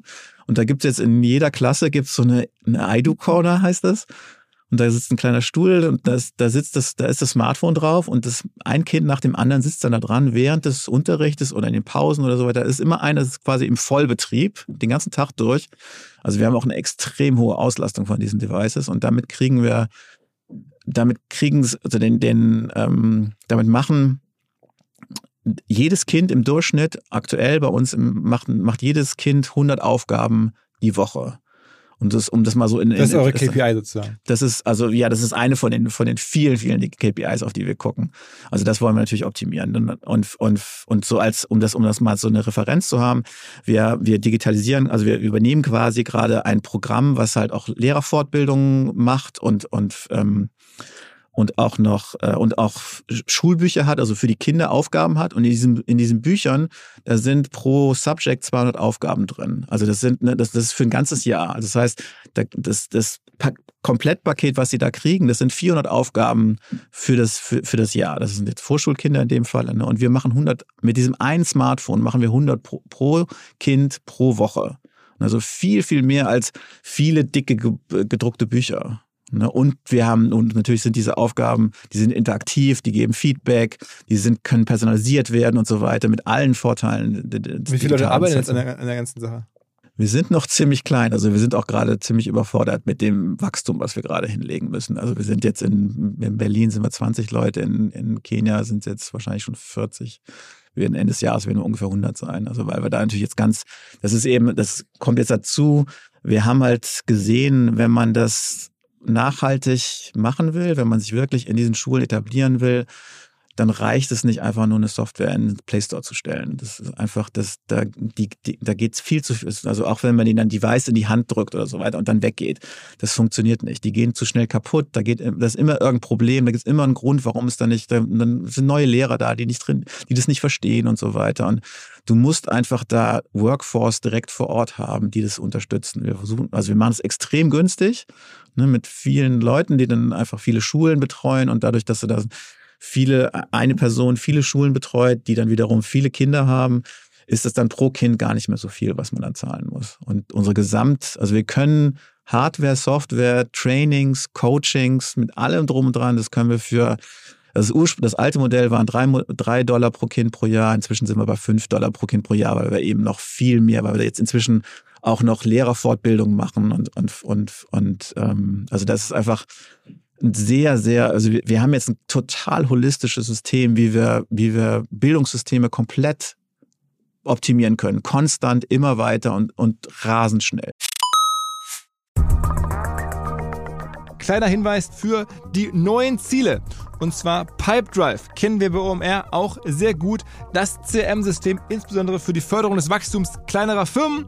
Pipedrive ermöglicht es ganz einfach den Überblick zu behalten über Vertriebsaktivitäten, Gespräche, Abschlüsse. Man verpasst keine Nachfassaktion. Pipedrive ist vor allen Dingen einfach zu bedienen, vollständig anpassbar auf die jeweilige Firma, auf die jeweiligen Teams und erstellt sehr hübsche visuelle Berichte. Darüber hinaus gibt es zahlreiche smarte Automatisierungen. Also geht zu pipedrive.com, um dort eine kostenlose 14-tägige Testversion zu starten.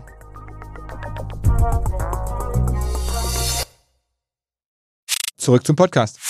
Und das hast am Anfang du alles finanziert, also den Aufbau dessen. Ja. Und dann jetzt irgendwie sagtest du, Bill and Melinda Gates Foundation Mhm. und irgendwie UNICEF und so sind dann irgendwann, oder hast du die dann sozusagen akquiriert und gesagt, guck mal, was ich hier mache, Mhm. könnt ihr da nicht irgendwas reingeben? Genau. Also wir haben, wir haben lange, lange für uns ge gebastelt und uns ausprobiert. Und, Wie viel hast du und also investiert? Also was muss man ungefähr in die Hand nehmen, um ich so habe jetzt bis heute, ich glaube, ungefähr sechs Millionen investiert. Mhm. So den, und ähm, Ist ja, ist ja jetzt ja für den Impact, wenn man das so, ich habe davon nicht so viel Ahnung, aber es klingt jetzt erstmal nicht so viel Geld für das, was da jetzt passiert. nein, das ist gar nichts. Das ist lächerlich. Also das ist und es Also stehen auch, effizient. bist das, also sehr da stehen effizient. auch, da stehen auch Milliarden bereit, wenn wenn man was Sinnvolles macht. Also das ist einfach, es schafft, es es es, ist, es gibt viele viele viele Milliarden wären bereit in Bildung der Armen zu investieren, wenn jemand richtig oder es wird es wird auch investiert. Es wird nur ganz viel einfach in, in leider nicht so besonders sinnvolle Projekte investiert, die halt einfach nicht viel bewirken, die keine Perspektive haben zu skalieren. Also das ist das größte Problem eigentlich. Es gibt viele kleine Projekte, die gut funktionieren, aber kaum was skaliert. Ne, und wir, ne, und das ist halt, das ist halt immer so ein Tropfen auf einen heißen Stein. Da machst du halt da irgendeine Schule oder zehn Schulen und so weiter.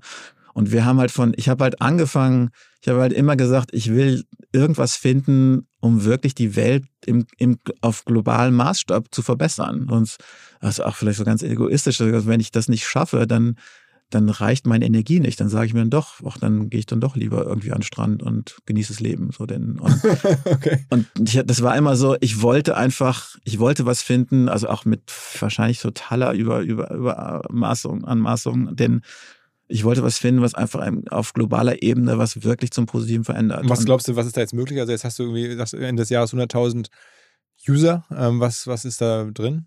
Ich glaube, da gibt es quasi eigentlich kein Ende. Und ich, ich glaube, wir haben alles zusammen, um das größte soziale Improvement der Welt zu bewirken, was es je gegeben hat. Ich weiß, es ist total anmaßend, aber ich glaube, wir sind, wir sind ziemlich kurz davor. Also wir sind, das ist so groß, was wir da bewirken können und wir, den, und wir haben, unsere Ziele sind, sind äh, extrem ambitioniert. Also wir haben Verdreifachung jedes Jahr.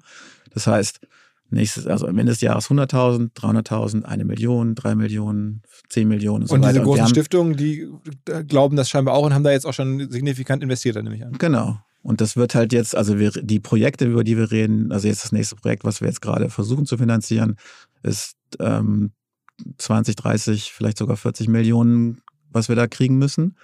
Damit können wir aber in Kenia alle Schulen, alle Public Schulen ausstatten. Also dann habt ihr schon mal ein Land dicht quasi. Genau, also dann erstmal nur äh, Pre-Primary Grades, aber den und danach wäre dann wird dann wird man dann in, in die Primary Grades gehen und so weiter und aber dann haben wir ein Land und sowas gibt es auf der Welt nicht. Es gibt kein, kein, kein, kein Beispiel, wo das schon mal gemacht wurde. Also so denn das wäre schon die, das absolut herausragendste. Also das mit Technik, Technologie hinzukriegen, hat noch keiner geschafft. Okay, und dann wäre aber dein Ziel, wenn das klappt, dann auch in andere Länder zu gehen, also sozusagen irgendwann. Ja, ja, wir haben schon ausprobiert, also wir haben schon, wir sind schon nach Nigeria gegangen und nach Ghana gegangen, haben einfach so, also vor allen Dingen, um zu testen, wie schnell können wir das, was braucht es dafür und so weiter. Und wir wissen jetzt eigentlich, wir können in drei bis sechs Monaten können wir in ein neues Land gehen. Da sind wir eigentlich startbereit und können anfangen zu skalieren. Also da fehlen dann viele Sachen, da muss dann, die Finanzierung muss klar sein, die Regierungen müssen mit an Bord sein und so weiter. Aber kann man nicht, wenn man das, du hast ja erzählt, dass es auch ein bisschen äh, Teil äh, for Profit ist, also nicht Mhm. Non-Profit, auch, auch for Profit. Ähm, wenn man das jetzt so hört, und ich meine, du hast ja einen sehr krediblen Lebenslauf, hast ja schon eine, eine große Firma gebaut, sehr profitabel, sehr effizient, ähm, an Investoren rangehen und sagen, okay, guck mal hier, weiß ich nicht, äh, Andreessen Horowitz, diese großen VC-Fonds, ähm, guck mal, was ich hier habe, wollt ihr nicht damit rein? Das müsste doch auch da Interesse geben. Es gibt ja sehr viele auch wirklich große Leute, die jetzt einfach Geld anlegen wollen. Ja, es war bisher, also wir haben uns bisher, wir haben uns lange überhaupt nicht drum gekümmert, um die ganze Finanzierung, weil ich erstmal, ich wollte erstmal gucken, dass wir, ein Produkt, dass wir ein Produkt haben, was funktioniert. Und wir sind jetzt eigentlich, wir haben Anfang letzten Jahres haben wir angefangen, überhaupt rauszugehen in die Welt. Und wir haben gleich so viel positiven Zuspruch bekommen und wir haben so viele Sachen, dass wir, dass wir ganz schnell an dem Punkt waren und sagen, Moment, wir brauchen gar nicht mehr so viel. Wir brauchen nicht mehr erstmal mehr. Wir müssen jetzt erstmal, weil, ne, wenn du jetzt sagst, du willst jetzt zehnmal so viele User haben, dann musst du einfach ja auch die ganzen Operations dazu haben. Das ist ja nicht eben eben nicht nur ein, ein, was ich äh, zehnmal so viele Server. Das kannst du bei, bei bei Amazon einfach einkaufen. Aber wenn du jetzt da eine Workforce haben willst, die dann auch funktioniert, da musst du erstmal die ganzen Strukturen dafür aufbauen. Deswegen wir können einfach nicht in dem Maße. Also wie gesagt, wir haben schon sehr ambitionierte Ziele, Verdreifachung jedes Jahr das ist heftig, ne, wenn du das, wenn du das machen willst. Und, und das eben, also, das heißt eben auch in Workforce Verdreifachung jedes Jahr. Ne? Und wie ist der Breakdown? Also, was ist denn For-Profit und was ist Non-Profit? Wie soll das sein? Also der, der For-Profit-Gedanke dabei ist, dass wir, also die, die ganzen lokalen Organisationen, die eigentlich das Ausrollen machen, das, das wollen wir eigentlich, das sind alles Non-Profits und die werden den, die werden den, ähm, den Regierungen gehören. Das wir am Ende, also entweder wir versuchen eh die ganze Zeit die Regierungen zu enablen, dass die das alles können und den ganzen Job eigentlich komplett selber machen können. Oder, also das ist noch nicht so ganz klar, entweder werden wir das an die übergeben, was wir haben, oder wir werden sie halt so weit bringen, dass, sie, dass sie uns gar nicht mehr brauchen. Das ist, und daneben gibt's halt die Software, diese Plattform, die das macht. Und diese Plattform ist ja eine ganz offene Plattform, die, also wir gehen zum Beispiel nicht hin und bauen jetzt irgendwelchen eigenen Content, sondern wir nehmen den besten Content, den es auf der Welt gibt, integrieren den in unsere Software und damit wird er dann den Lehrern zur Verfügung gestellt, den Kindern zur Verfügung gestellt und, und, und, und, den, ne, und bauen dann die Analyse-Tools dazu und so weiter. Das heißt, wir bauen da eigentlich ein Ökosystem auf, einen, einen Marktplatz, der, der, der, der, der ähm, einfach der, der gesamten Welt offen steht, wo einfach jeder seinen Content reinstellen kann, und das Zweite, was wir dann dazu tun, ist, wir haben Assessments integriert. Das heißt, wir messen eigentlich die ganze Zeit, was die Kinder lernen. Und das ist halt, das ist auch eine, sowas, was einfach, das gibt's nicht auf der Welt. Denn, weil das, das große Problem, wenn du, was ich, wenn du jetzt, wenn du bist Google und willst halt irgendwie die, die, das Advertisement optimieren, das ist ganz einfach, weil du misst es einfach die ganze Zeit. Du weißt ganz genau, wie viel Usage du hast, wie viel Klicks du hast, wie viel Turnover du damit hast. Das sind Zahlen, die sind sofort da. Äh, bei Bildung ist das nicht so. Ne? Kein Mensch weiß, was dein Kind, was die Kinder lernen. Dafür musst du eigentlich so quasi in die Köpfe der Kinder reingucken, um das zu wissen. Und das Beste, den besten Proxy, den wir dafür haben, sind Tests.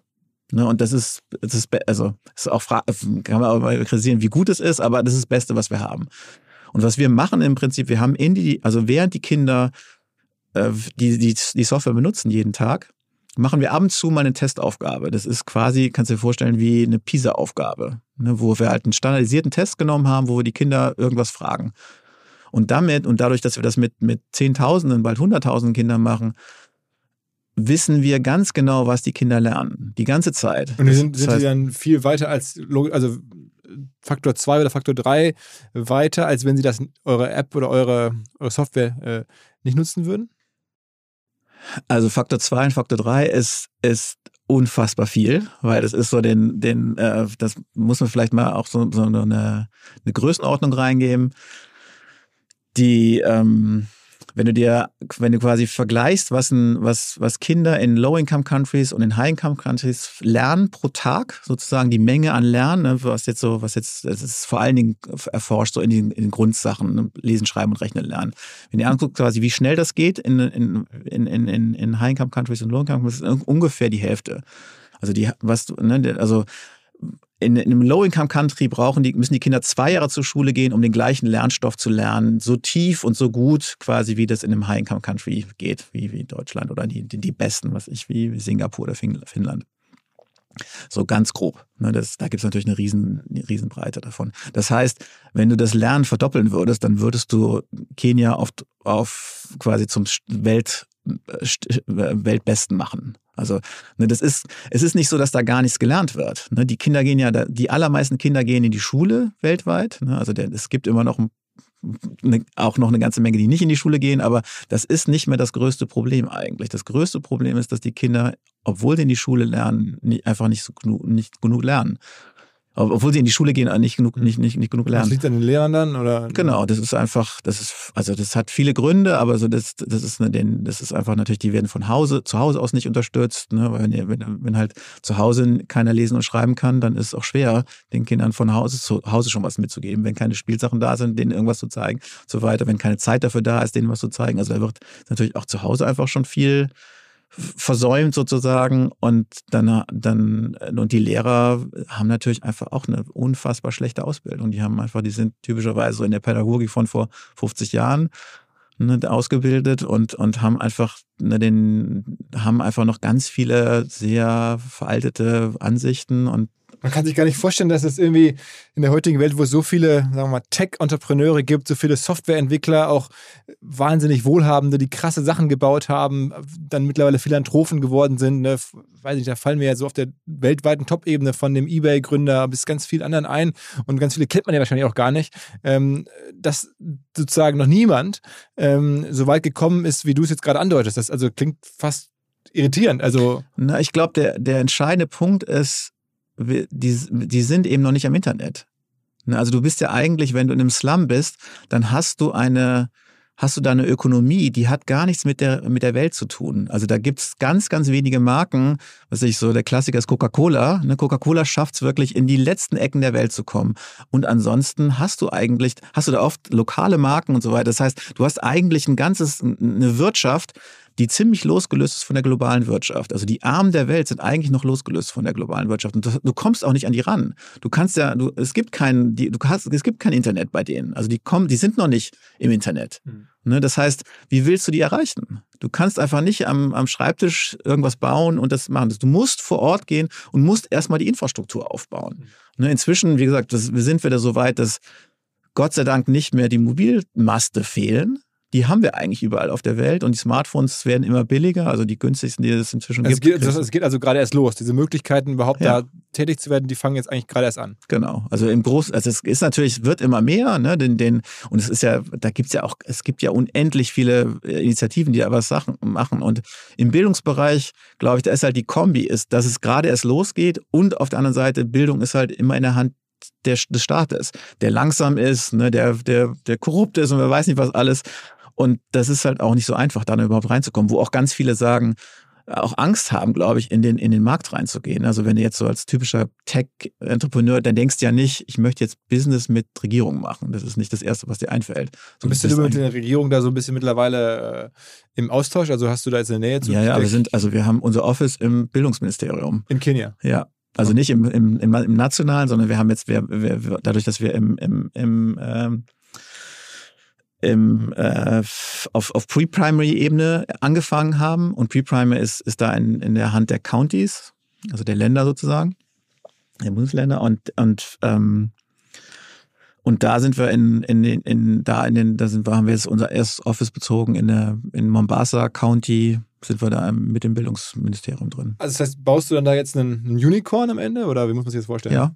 Also f- das ist, das ist jetzt, es klingt vielleicht alles total anmaßend, aber ich glaube halt nicht, dass es, also das ist nicht weniger anmaßend, als zu glauben, man macht das, man, man verbessert das, die Bildung der Welt. Ne? Weil das ist, ich glaube, es geht gar nicht das eine ohne das andere. Du musst, wenn du, wenn du nicht ein tragfähiges Businessmodell hast, dann kannst du nicht in so einem großen Stil einfach so eine Veränderung hinkriegen. Aber das heißt, Also, diese Stiftung geben jetzt Geld, damit du dann am Ende daraus eine For-Profit-Firma bauen kannst? Oder, oder wie ist dann die Mischung?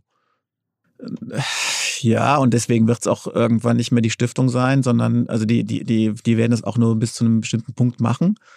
Und, ähm, und wenn wir das halt, ne, wenn wir, wenn wir so weit, wenn wir so tragfähig, also die werden uns auch die ganze Zeit pushen und sagen, ihr müsst zu den Regierungen gehen und die müssen das bezahlen. Ne, und wenn die Regierungen das bezahlen, dann ist das ja auch ein ganz normales Businessmodell. Du hast eben dann einfach nur, das Lustige ist halt, du hast nur maximal 200 potenzielle Kunden auf der Welt, ne, den, mit den Regierungen der Welt. Und denen musst du halt Deals machen und, und den, den, und das ist das, was wir, wo wir am Ende landen werden. Und dadurch, dass wir, das ist vielleicht ganz wichtig noch so, dadurch, dass wir so ein offener Marktplatz sind, also was wir versuchen werden, ist, also dadurch, oder was wichtig ist halt, wir machen jetzt Messungen. Ne, wir haben jetzt Lernmessungen da mit drin. Das heißt, wir können nicht nur quasi von ein ganzes Produkt nehmen und sagen, wie gut das ist, sondern wir können eigentlich, und das machen wir schon, wir, wir können jede einzelne Aufgabe, die da drin ist, wir können von jeder einzelnen Aufgabe durch, durch tausende von AB-Tests, die da die ganze Zeit laufen, können wir genau sagen, wie viel bewirkt die, wie viel Lernen bewirkt die. Das heißt, du, du machst auch die Inhalte gar nicht mehr selber, sondern die machen jetzt andere und du bist dann sozusagen nur noch die Messinstanz, die Distributionsinstanz und äh, sozusagen der die, Marktplatz. Der ne? Marktplatz dafür. Ah. Mhm. Genau, und am Ende werden wir dazwischen vermitteln. Wir werden den Regierungen sagen, ihr könnt bei uns Bildung einkaufen, Lernen einkaufen. Und zwar, ne, wenn du mal so, so eine Größenordnung hast, also für so ein, quasi so ein, das, das das heißt Laced Learning Adjusted Years of Schooling. Das ist quasi so die Menge Lernen, die in einem, in einem einer der besten Länder dieser Welt in einem Jahr geschafft werden kann für das durchschnittliche Kind. Ne, also wie viel du quasi jetzt in Singapur oder in Finnland lernen kannst, so das durchschnittliche Kind. Und diese Menge Lernen, die kostet in Deutschland oder in den High-Income-Countries 10.000 Dollar. Also so viel bezahlen wir dafür, für Lehrer und so weiter. Die Low-Income-Countries, die schaffen das mit ein paar hundert Dollar, also die gleiche Menge Lernen. Also den, und wir glauben es, wir schaffen es für 20, 30 Dollar. Mhm. Und das werden wir der Welt anbieten. Das ist einfach ein Produkt, was einfach und quasi und diesen Marktplatz quasi, ne, wir werden einfach hingehen und sagen, so, denn wir werden immer, immer stärker die, also und das Geld, was wir damit verdienen, das werden wir nicht behalten, sondern das werden wir an die Erzeuger des guten Contents. Also der, der am meisten bewirkt, wird am meisten Geld damit verdienen. Also das ist ein, das ist ein Marktplatz, den wir schaffen, der aber ausschließlich auf auf äh, Lernen optimiert. Ne, der einfach. wofür steht eigentlich IDU? Also E-I-D-U. Heißt ja, das ja, es ist, ein, es ist ein Kunstwort, steht für nichts. Also wir haben immer gesagt, so den ausgesprochen wird es wie I do und was halt so das Aktive ist, ne, was beim Lernen super wichtig ist. Was steht eigentlich Ableton? Ist auch ein Kunstwort. Okay. Also das ist so Ableton, also den Ton. Ne, das ist, also ich bin fähig, den Ton zu machen. Das ist, also es sind komische Kunstworte, mit denen wir offenkundig meine Firmen heißen und und haben keine richtige Bedeutung. Aber du hast mittlerweile auch da jetzt Mitstreiter, du sagst auch immer wir. Einer davon, ähm, ganz interessante Geschichte, kenne ich ganz lose von aus der Internetwelt, mal auch mal bei Rocket, glaube ich, irgendwie bei Wimdu in der Gründung mit engagiert, ähm, Arne äh, Blackvan, ähm, der ist sozusagen aus dieser Rocket-Welt zu dir gestoßen und macht dann da sozusagen die Execution des Ganzen, kann man sich das so vorstellen. Das heißt irgendwie auch so ein richtiger Rocket-geschulter Executionist, ähm, der auf einmal dann jetzt entschieden hat, ich mache lieber sowas. Genau, der hat halt einfach gemerkt, dass ihm das ganze, die ganze Rocket-Welt einfach nicht, nicht mehr zusagt, sondern gesagt hat, ich will irgendwie was Sinnvolles bewirken und hat dann ganz viel mit, ähm, mit Ashoka zusammengearbeitet und so weiter, hat sich das angeguckt und hat aber immer sich gefragt, hat immer gedacht, da gibt's einfach nichts, was, was dieses, diese beiden Welten verbindet, nämlich ganz massiv Wachstum und wirklich große Sachen zu bauen, weil das ist das, was wir brauchen, um wirklich in der Welt was zu verändern. Und das Ganze aber gepaart mit klarem Fokus auf, ich will was Positives bewirken mit dem, was ich da baue. Ne, denn, und das, das zu kombinieren, da hat er lange nachgesucht und wir haben uns irgendwann kennengelernt und haben, haben haben gemerkt, okay, das, wir ticken da gut und wir passen gut zusammen. Wir sind sehr komplementär. Wo seid ihr begegnen? Also wo begegnen Sie noch einen Rocket Manager, äh, sozusagen einem Social Entrepreneur ah, mit irgendwie Ableton-Background? Naja, das sind ja alles, die, die, die Berliner Szene kennt sich ja irgendwie, die Unternehmer da und irgendwie, irgendjemand hat uns verbindet, verbunden. Ich weiß gar nicht mehr, wer es war. Okay, okay. Aber das ist sozusagen, ihr beiden seid jetzt die Treiber des Ganzen? Genau. Und die, und wir sind halt, und das war, er kam halt genau im richtigen Moment, weil wir weil ich bin halt ein Softwaremann. Ich kann, kann diese Softwareplattform bauen, auch sehr groß und auch, auch also das, das kann ich alles. Ne, den, und, und wir haben natürlich jetzt dadurch, dass wir vor Ort waren, haben wir viel gelernt über den Kunden und so weiter. Aber ich habe überhaupt keine Ahnung von, wie man irgendwie so große Strukturen aufbauen kann, skalieren kann in einem nicht technischen Sinne. Ne, und, und in dem, also ich quasi, ich habe ich war an einem Punkt, wo ich gedacht habe, eigentlich ist die Software so gut, dass man jetzt anfangen kann zu skalieren, das ernsthaft, das ernsthaft betreiben kann. Und in dem Moment habe ich Arne kennengelernt. Und Arne hat gesagt halt so, ich finde das alles, das ist, das hat das Potenzial, ich will mir das angucken, ich will jetzt erstmal mitarbeiten, ich helfe euch erstmal. Und dann haben wir angefangen zusammen zu arbeiten. Es hat einfach gut funktioniert. Und er ist jetzt, also er hat jetzt eigentlich die viel größere Herausforderung. Ich kann jetzt einfach meine meine Software da weiterentwickeln. Das kann ich alles. Er muss jetzt einen Weg finden, wie man da Tausende und Abertausende von sehr schlecht qualifizierten Leuten managt und strukturiert und, und, und produktiv macht und so weiter und die Tools dazu macht und so weiter. Das ist ein heftiger Job, den er hat. Also den, und den, den, äh, daran kann es auch noch scheitern. Also ich glaube eigentlich nicht mehr, dass wir scheitern werden. Ich bin eigentlich inzwischen an einem Punkt, wo ich sage, das wird funktionieren. Es kann aber, sein, dass. Aber ihr sucht jetzt 20, 30 Millionen Finanzierung, sagtest du gerade so. Das ist jetzt so das, was ihr als nächstes investieren Das ist wollt. keine Finanzierung, sondern das ist eine, also, sondern wir suchen jemanden, der ein 20, 30 Millionen Projekt finanziert, also bezahlt, also kauft das quasi. Ne? Wir, wir sagen, wir können ganz Kenia ausstatten mit einem, mit, mit, mit, mit dieser digitalen Plattform. Wer zahlt dafür? Ne, und da gehen wir jetzt zu den großen Finanzierern dieser Welt ne, den, und reden mit denen. Und also wirklich Fonds dann, oder? Nein, das, sind, das ist jetzt nicht Finanzierung. Also im, also in, das, ist, das sind die großen Entwicklungsbanken, ne, USAID oder das Bildungsministerium. Okay, das heißt, das, also ist, dann, der- das ist dann irgendwie weg, das Geld sozusagen. Das würdet ihr dann nicht wieder... das, genau, das ist, also die kaufen ein Produkt. So, also ich sehe das viel stärker als die kaufen ein Produkt bei mir. Ne, die kaufen ein Produkt, nämlich Kenia ausstatten mit Bildung. Okay, das heißt, Mit- ihr braucht mit digitalen Wagniskapital oder keine Eigenkapital in dem Sinne, sondern ihr braucht wirklich Leute, die einfach Produkte kaufen für jeweils Regionen oder so. Das ist also der genau, wenn wir die, wenn wir darüber alles finanziert bekommen. Wir haben jetzt, äh, wir haben, weil wir gesagt haben, die, also jetzt im Moment, wo wir sind, die die die die, die Finanzierung der der Plattform, also das Bauen der Plattform, das, die, für die Entwicklung der Plattform, das hinzukriegen, das zu finanzieren über diese äh, Förderprogramme, die jetzt die die Rollouts bezahlen in den Ländern rein.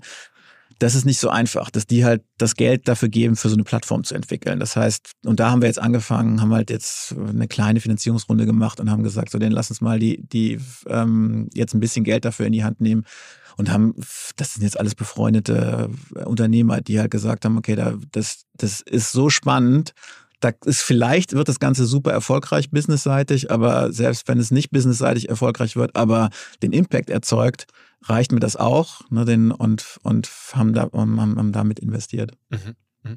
Und das ist dein Projekt ist logischerweise für die nächsten Jahre. Also das heißt, du Für den Rest meines Lebens, außer es wird so groß, dass ich einfach nicht mehr der Richtige dafür bin. Okay. Also denn ich glaube nicht, dass ich ein guter, ich bin kein guter Manager. Also so den, den, den. aber offensichtlich ein sehr guter Softwareentwickler. Ja, irgendwas kann ich schon. Also ich glaube halt, ich kann, wo ich gut drin bin, ist, ich kann so über den Tellerrand hinausschauen. Ich glaube, ich kann sehr strategisch, sehr langfristig denken und kann sehen halt, wo halt, wo die Welt hingeht und wie sich das entwickelt. Und ich glaube, das kann ich gut.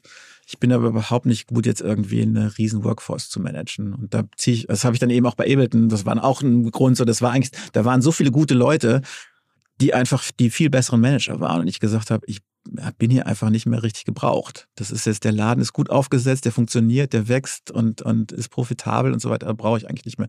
Und das mag bei Aidu auch irgendwann passieren und dann braucht es mich nicht mehr. Also ich habe, so habe ich auch tatsächlich, also ich weiß noch, dass wir das, dass wir, dass ich bei Ableton so angefangen habe. Ganz am Anfang haben wir mal ausgeschrieben, was wollen wir erreichen und ich habe da aufgeschrieben, ich will mich überflüssig machen. Also ich habe von Anfang an immer eigentlich, wenn ich eine Firma gründe, im, im Kopf, ich will da raus. Und das ist so, mein Gedanke dabei ist, für mich ist Freiheit das größte Gut. Ne? Also persönliche Freiheit, dass ich tun und lassen kann, was ich will. Und wenn ich in der Firma gebraucht werde, dann bin ich nicht ganz frei.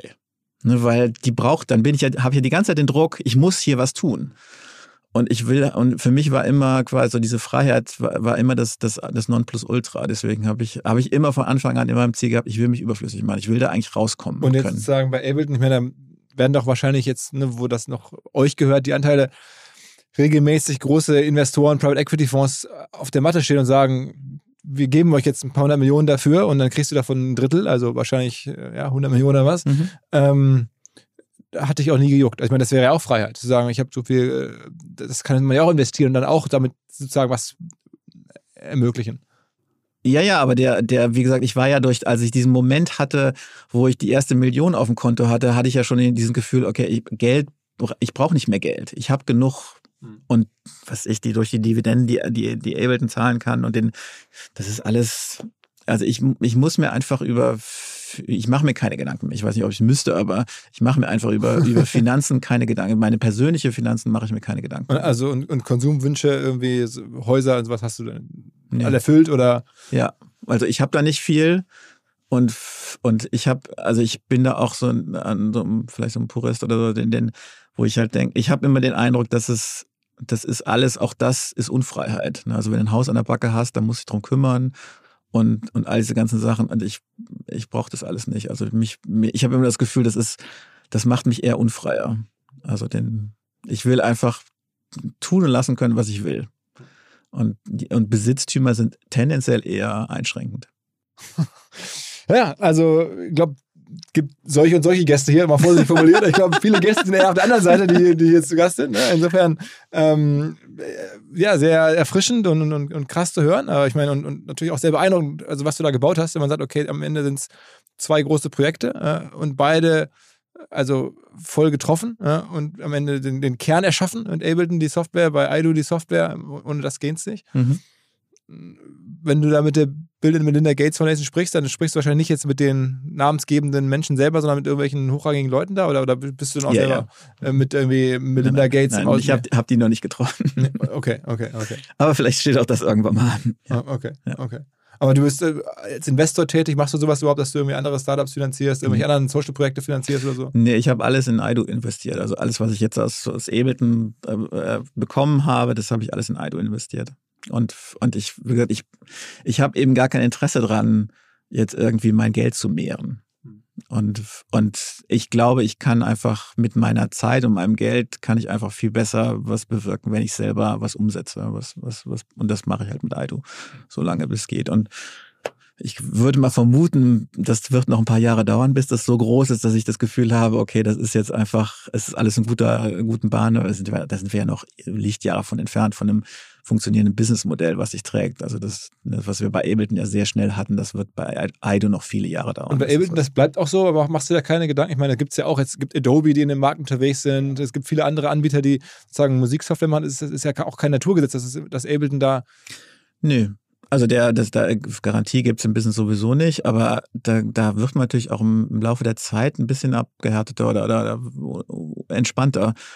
Weil das, also wir haben irgendwann ist halt, also die, die quasi die ganzen alten Player, die es da gab, die sind alle verkauft worden an große Firmen. Also das eine ist an Yamaha verkauft worden, das, das, der heftigste ist an Apple verkauft worden. Das heißt, auf einmal von einem Tag auf den anderen war Apple unsere Konkurrenz. Wir mussten gegen Apple interagieren und das dann quasi so den das ist jetzt nicht eine Firma, die jetzt irgendwie scheiß Produkte macht, sondern die eben genau auch da in dem Punkt, ne, gute Produkte zu machen, die einfach wahnsinnig gut funktionieren und, und, und, und also dieses, auch einfach Leute glücklich machen beim Benutzen. Ne, denn das, das war schon, wo ich dann auch erstmal, wo wir erstmal gedacht haben, puh, was heißt denn das jetzt eigentlich? Aber irgendwie hat es funktioniert. Also wir können, wir haben überhaupt keine Probleme da in dem Markt zu bestehen.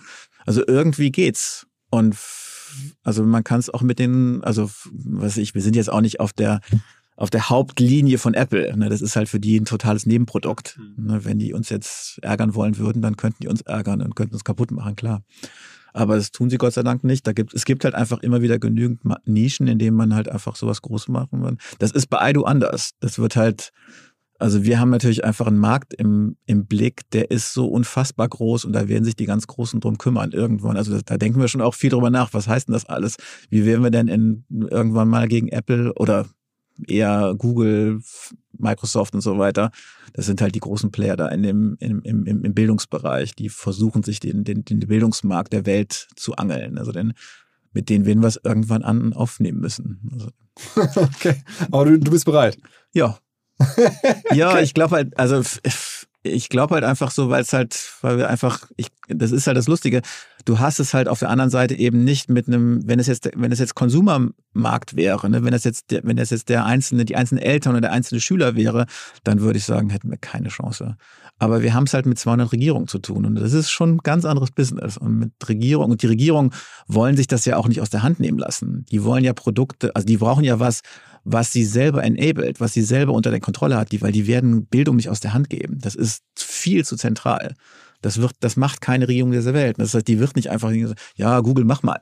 Ne, auch wenn es besser machst. Ne, das, die werden dann die Kontrolle nicht aus der Hand geben. Und ich glaube, da haben wir alles für gebaut, um Produkte zu haben, die, die sie, die die, die, die Regierung halt enablen und, und, und in der Kontrolle behalten.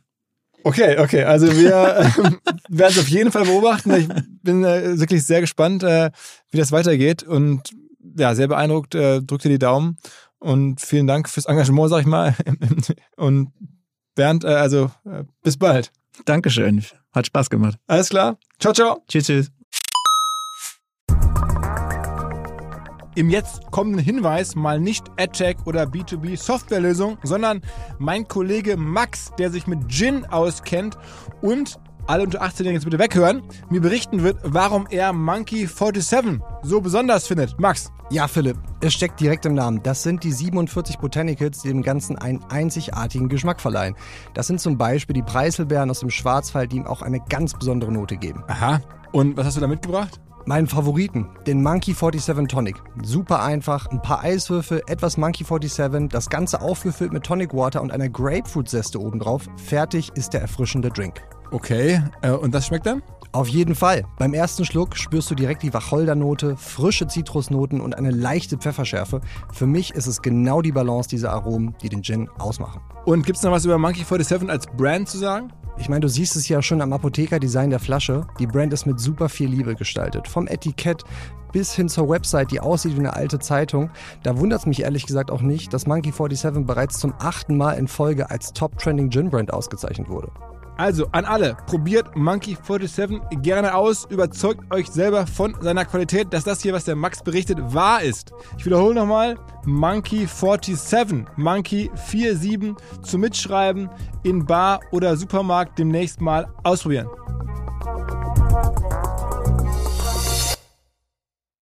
Zurück zum Podcast. Dieser Podcast wird produziert von Podstars bei OMR.